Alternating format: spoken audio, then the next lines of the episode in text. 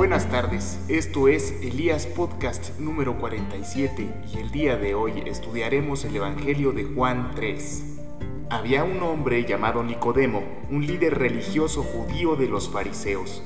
Una noche fue a hablar con Jesús. Rabí le dijo, todos sabemos que Dios te ha enviado para enseñarnos. Las señales milagrosas que haces son la prueba de que Dios está contigo.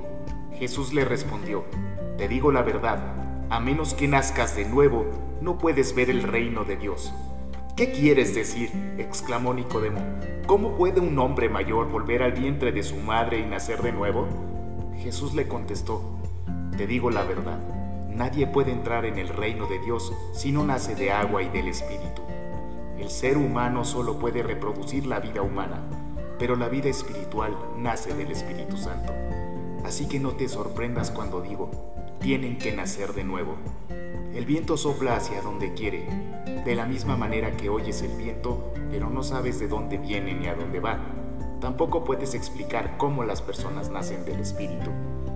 ¿Cómo es posible todo esto? preguntó Nicodemo. Jesús le contestó, ¿tú eres un respetado maestro judío y aún no entiendes estas cosas? Te aseguro que les contamos lo que sabemos y hemos visto y ustedes todavía se niegan a creer nuestro testimonio. Ahora bien, si no me crees cuando les hablo de cosas terrenales, ¿cómo creerán si les hablo de las cosas celestiales? Nadie jamás fue al cielo y regresó, pero el Hijo del Hombre bajó del cielo, y así como Moisés levantó la serpiente de bronce en un poste en el desierto, así deberá ser levantado el Hijo del Hombre, para que todo el que crea en él tenga vida eterna.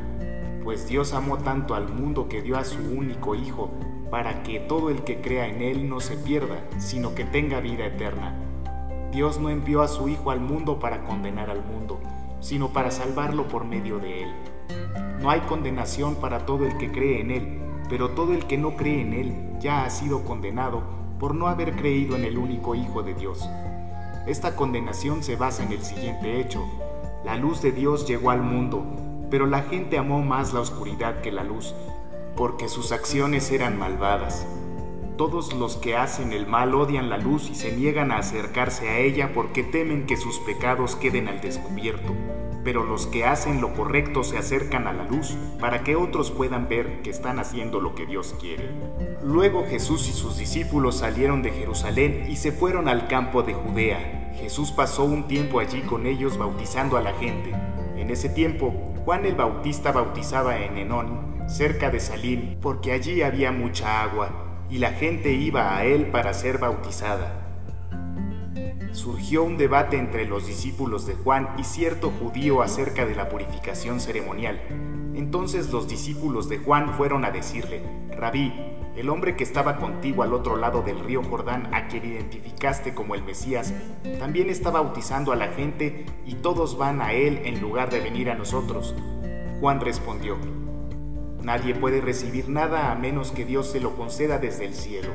Ustedes saben que les dije claramente, yo no soy el Mesías, estoy aquí solamente para prepararle el camino a él. Es el novio quien se casa con la novia y el amigo del novio simplemente se alegra de poder estar al lado del novio y oír sus votos. Por lo tanto, oír que él tiene éxito me llena de alegría. Él debe tener cada vez más importancia y yo menos. Él vino de lo alto y es superior a cualquier otro. Nosotros somos de la tierra y hablamos de cosas terrenales, pero Él vino del cielo y es superior a todos. Él da testimonio de lo que ha visto y oído, pero qué pocos creen en lo que les dice. Todo el que acepta su testimonio puede confirmar que Dios es veraz, pues Él es enviado por Dios y habla las palabras de Dios, porque Dios le da el Espíritu sin límites. El Padre ama a su Hijo y ha puesto todo en sus manos. Los que creen en el Hijo de Dios tienen vida eterna. Los que no obedecen al Hijo nunca tendrán vida eterna, sino que permanecen bajo la ira del juicio de Dios. Si les gustó el contenido, los invitamos a escucharnos cada semana en Spotify o Anchor. Dios los bendiga.